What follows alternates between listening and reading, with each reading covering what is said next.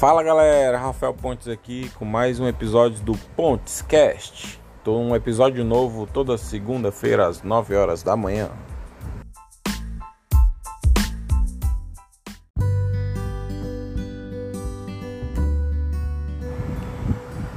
Então, galera, é seguinte, é, vocês já tiveram a sensação de não conseguir render o que vocês esperam render? Né? Porque eu sim, tá? Hoje eu venho aqui numa conversa mais informal, né? Mais pessoal, né? Para falar um pouco de mim. E ao mesmo tempo eu quero ouvir de vocês, então, sem delongas, se você está é, ouvindo o podcast sentiu a necessidade de fazer um comentário né, de alguma coisa que eu falei, vai lá no meu Telegram, né, deixa uma mensagem, vai no meu Instagram, deixa uma mensagem, vai no meu WhatsApp, deixa uma mensagem. Então, em qualquer lugar, ou no YouTube, pode deixar. Qualquer lugar que vocês deixarem, eu prometo para vocês que eu vou responder todas as mensagens. Beleza? Então vamos lá. Então, a sensação de não render o que vocês esperam render é muito importante, tá? É um pouco como um complemento da síndrome do impostor, só que minimizado. Aonde eu quero chegar com isso? É, eu sempre tentei formular e criar startups, tá? É, primeiramente, e quando eu estava na faculdade, a gente desenvolveu um sistema para o curso de psicologia. Tá? A gente era da faculdade de Sistema de Informação. E aí a gente fez o SAS, né? Sistema de Avaliação. Eu nem lembro agora a sigla, mas foi um dos meus primeiros sistemas e que me lançou no mercado web, né? Então a gente fez um sisteminha ali com algumas perguntas. A pessoa fazia a pergunta e e tinha uma resposta. Né? Tinha a resposta do, do comportamento psicológico dele. Enfim, depois, a partir dali, eu comecei a pensar em negócios que poderiam ser viáveis na web. Ah, isso é meados de 2011, 2012 por aí. Aí veio o Nakuka, né? N-A-K-U-K-A cuca.com.br. Na Cuca, a ideia que teve, né, era uma startup que na verdade era uma rede social. Então, naquela, naquela época a gente vinha ali na, no final do, do Orkut para o início do Facebook, né? MySpace também já estava acabando. Aí foi antes do LinkedIn, antes do Instagram, né? É, ser destaque aqui no Brasil eu estava produzindo um Nacuca, né? O Nacuca era uma rede social para desenvolvimento pessoal e estudo, né? A gente queria focar que o aluno tivesse uma plataforma, uma rede social, né? Que estudasse para o vestibular, estudasse para concurso público, estudasse ali é, tecnologia e tudo mais. Era como se fosse a Udemy hoje em dia basicamente aquilo ali. Só que a Udemy ela é uma rede social, mas ela é mais voltada para software, né? Ela não é um, um, a gente queria mais uma, era mais uma cópia do Facebook, só que voltado para estudo, né? E aí coincidiu também de eu conseguir uma vaga de professor. Fui professor de banco de dados, fui professor de redes e fui professor de programação, né? De análise estatística, enfim. Daí a ideia a mil, um dos meus alunos, né, o Bruno, se, se o Bruno escutar meu podcast, ele com certeza ele vai se identificar né, com, com a mensagem que eu vou estar passando aqui. É, o Bruno foi um dos meus alunos, eu chamei ele, ele era, ele era muito bom com design, a gente tentou fazer ali um Nacuca, né, o Nacuca fez o design né, bem baseado ao Facebook na época. Facebook era o auge, mas acabou que não deu certo, né? Não deu certo por falta de experiência na área de gestão, por falta de experiência na área de finanças, né? Na área de publicidade e tal, acabou que não deu certo. Né? O projeto foi engavetado. E aí surgiu o Clube Zoom, né? Que já é um, algo mais palpável, algo que eu já cheguei mais próximo, já ganhei dinheiro com ele. É o Clube Zoom teve três versões, né? No caso teve três MVPs. O primeiro MVP a gente cadastrava eventos da cidade e divulgava esses eventos, né? Pagava, empre... É... pagava o bar, né? O restaurante que pagava ali um showzinho ao vivo, né? E ele queria destacar na plataforma, então ele pagava. Então a gente conseguiu ganhar dinheiro ali com publicidade, a gente fez ali umas artes, né? Uns banners e tudo mais. Daí o Clube Zoom mudou, né? Mudou para uma plataforma de contratação de shows. Nessa segunda versão a gente fez ali uma pivotagem, né? A gente pivotou com donos de restaurante na cidade aqui de Parnaíba, Piauí, e, pivotou também com, com cantores e cantores e músicos, né? Hoje meu WhatsApp está movimentado, tá? Isso porque tá cedo ainda. Então a gente pivotou com cantores, né, artistas e pivotou com, com donos de bares. Acabou que a gente não fechou em nenhum contrato, né? Nesse caso a gente tinha eu, tinha o Laércio, né, que era um dos sócios, e tinha o Jesse também, que era um dos sócios. Nesse mesmo período a gente se juntou ao Carnaúba Valley, né, que antes não era Carnaúba Valley, era era alguma coisa de startup, eu não, não me lembro agora. E aí evoluiu para Carnaúba Valley. Tá? E a gente começou no início, começou a conversar, a trocar papo e tal. E o Carnaúba Valley, né, ele é focado muito nessa parte de, de startup, né, de conseguir investimento e tudo mais. Até hoje eu sou meio contra isso, a conseguir investimento por parte né, do, a partir do início do, do projeto, né, não é muito legal. Então, o projeto ele deve ser é, inicialmente voltado a vendas. Você deve conseguir seus primeiros clientes, expandir a, a área, né? Ter um faturamento legal, ter um MRR legal. Para quem não sabe, MRR é, é receita recorrente mensal né? MRR, é uma sigla em inglês, né? mas é, é o valor que você recebe por mês, todo mês, padrão, a média, né? Mensal. Enfim.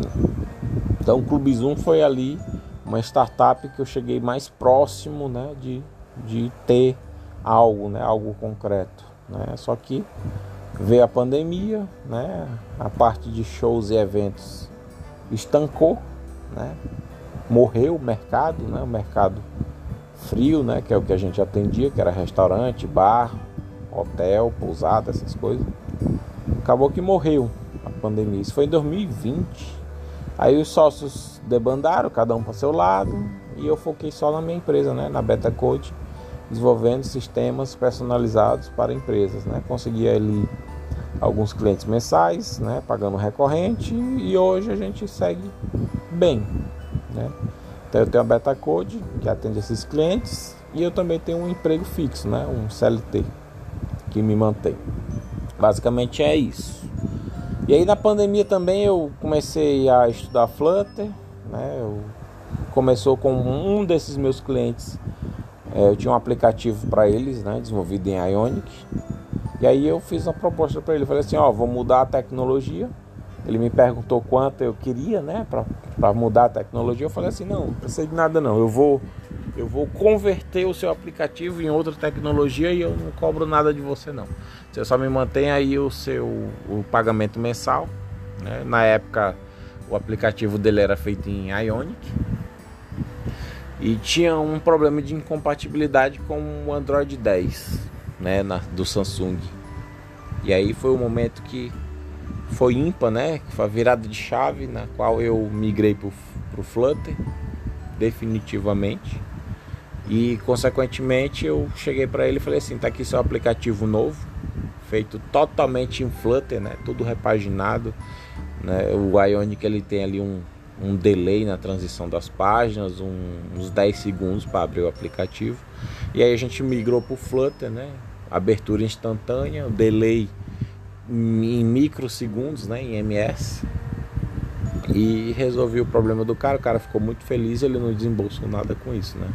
Ele só manteve o pagamento lá do plano, que para mim era o suficiente. E hoje em dia esse cara é um dos meus melhores clientes, né? Só para vocês terem noção, o ano de 2021 foi todo pago em dezembro de 2020, tá? Só para vocês terem noção. O cara é muito bom. E esse ano ele já me contratou para fazer um site é, eu já tenho o site da empresa dele, né, do instituto dele, já tem um aplicativo e ele me pediu para me fazer um outro site né, de uma segunda empresa que ele estaria me contratando. E aí ele já me indicou para outro cara, esse outro cara já me conseguiu um cliente, que também já é meu segundo melhor cliente. Né? Segundo não, vamos dizer que os dois estão em primeiro, porque são ótimos clientes né, que me geram né, uma receita muito boa por mês. Então é isso, tá? Então tudo começou com as startups, né? Eu, eu só para vocês terem noção, eu peguei um cliente meu, eu não sabia muito de Flutter e eu decidi o seguinte, ó, vamos vamos converter seu aplicativo para Flutter. E eu usei esse projeto para me aprender Flutter. Isso já tem mais de dois anos, né? Acho que vai fazer dois, tem mais de dois anos, certeza. Então, pessoal, é o seguinte: o que, que eu queria no início? Eu queria montar minha startup. O que eu quero hoje? Montar minha startup. Eu não mudei minha ideia. Não importa qual seja a startup, eu quero minha startup. Se eu vou conseguir lá na frente, né, eu entrego nas mãos de Deus. Eu não sei qual é a sua religião, a minha é católica, né? Mas Deus é quem dita a minha vida e eu acredito que é na vontade dele, tá? Então é isso. Eu acho que eu poderia render legal numa startup.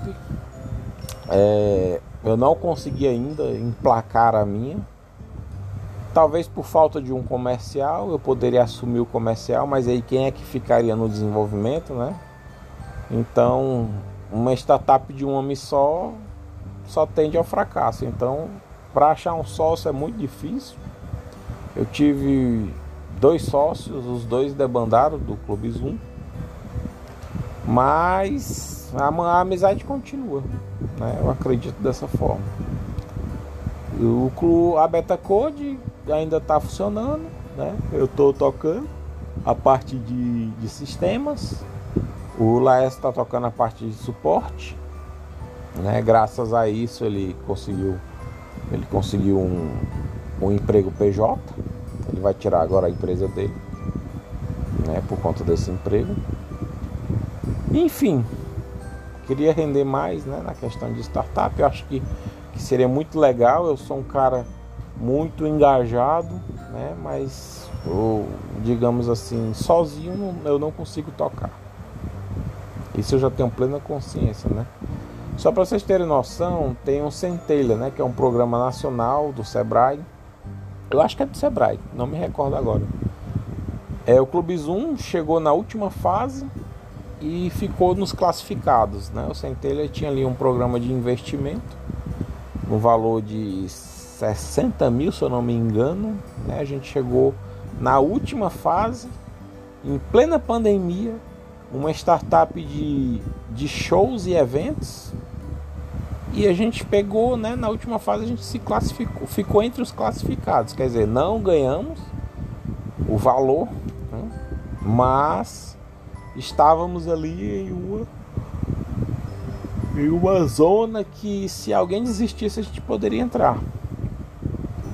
Então foi o mais próximo aí do que eu consegui, né, em questão de investimento para startup, né? Aquele dinheiro seria muito bom poderia investir no, no negócio, né? poderia expandir a região. A gente é de Parnaíba, mas a gente poderia expandir para Teresina, Fortaleza e Maranhão, que eram as nossas primeiras regiões que a gente iria atender com o Clube Zoom. E a ideia era dominar o mercado, né? focar em venda 100%. Mas enfim, né? tudo na vontade de Deus. Enfim, veio a pandemia, não deu certo prosseguir com o projeto, o mercado fechou em 2020. Ninguém sabia o que poderia acontecer no futuro, né? Era aquela, aquela incerteza. E a gente optou por engavetar, engavetar o projeto. Né? Se um dia a gente for desengavetar esse projeto, a gente já tem toda a infraestrutura montada, né? Site, aplicativo, integração com, com gateway de pagamento. Né? Então, o que a gente poderia estar fazendo ali era atualizar as tecnologias, né? as versões, coisa mínima. Então é isso, galera. A mensagem que eu queria deixar para vocês é isso, né? O quanto você poderia render, né, se alguma coisa desse certo na sua vida. Então, eu acho muito importante vocês refletirem, né, no que poderia dar certo. Se você está iniciando agora na carreira, não tenha medo de arriscar, arrisque como se não houvesse um amanhã. Tem um, um tem um uma passagem num livro que, que eu ainda não tenho, mas que eu vou comprar, Spin Selling, né? Spin Selling, que é um livro de vendas focado em vendas. É, é, quando você for vender, trate aquela venda como se fosse um caso de vida ou morte, né? Como se fosse, como se você dependesse daquela venda para viver. Aí se você agir dessa forma, por exemplo, eu preciso vender, senão eu vou cair do penhasco aqui e morrer. Você vai, com certeza, você vai é, dar tudo de si para aquilo. Vai dar tudo de si para aquilo. Eu tenho plena certeza se você jogar na sua mente, eu preciso disso, eu devo ter isso, senão eu vou falir, né? Eu vou quebrar eu tenho plena certeza que você vai não vai desistir do cliente tão facilmente, né? Ah, mas eu não tenho experiência, eu sou programador. Mas você precisa se vender. Você não pode estar tá vendendo um produto físico, mas você vai estar tá vendendo o seu serviço. Então, todo mundo precisa saber vender. Ah, mas eu, eu, não, eu não sou freelancer, eu trabalho para uma empresa. Você vai ter que vender o seu serviço para essa empresa, não adianta. Você vai vender a sua imagem, você vai vender o seu perfil. Então, aprenda a vender. Todo mundo vende alguma coisa, nem que seja convencer a sua namorada a viajar para tal lugar. Você está vendendo a sua ideia. Ah, sua mãe não quer tomar vacina, né? Você tem que convencer ela. Isso é uma venda. Você está convencendo sua mãe a comprar a sua ideia. Entendeu? Então, basicamente essa é a minha mensagem. Obrigado. Bom dia, boa tarde, boa noite.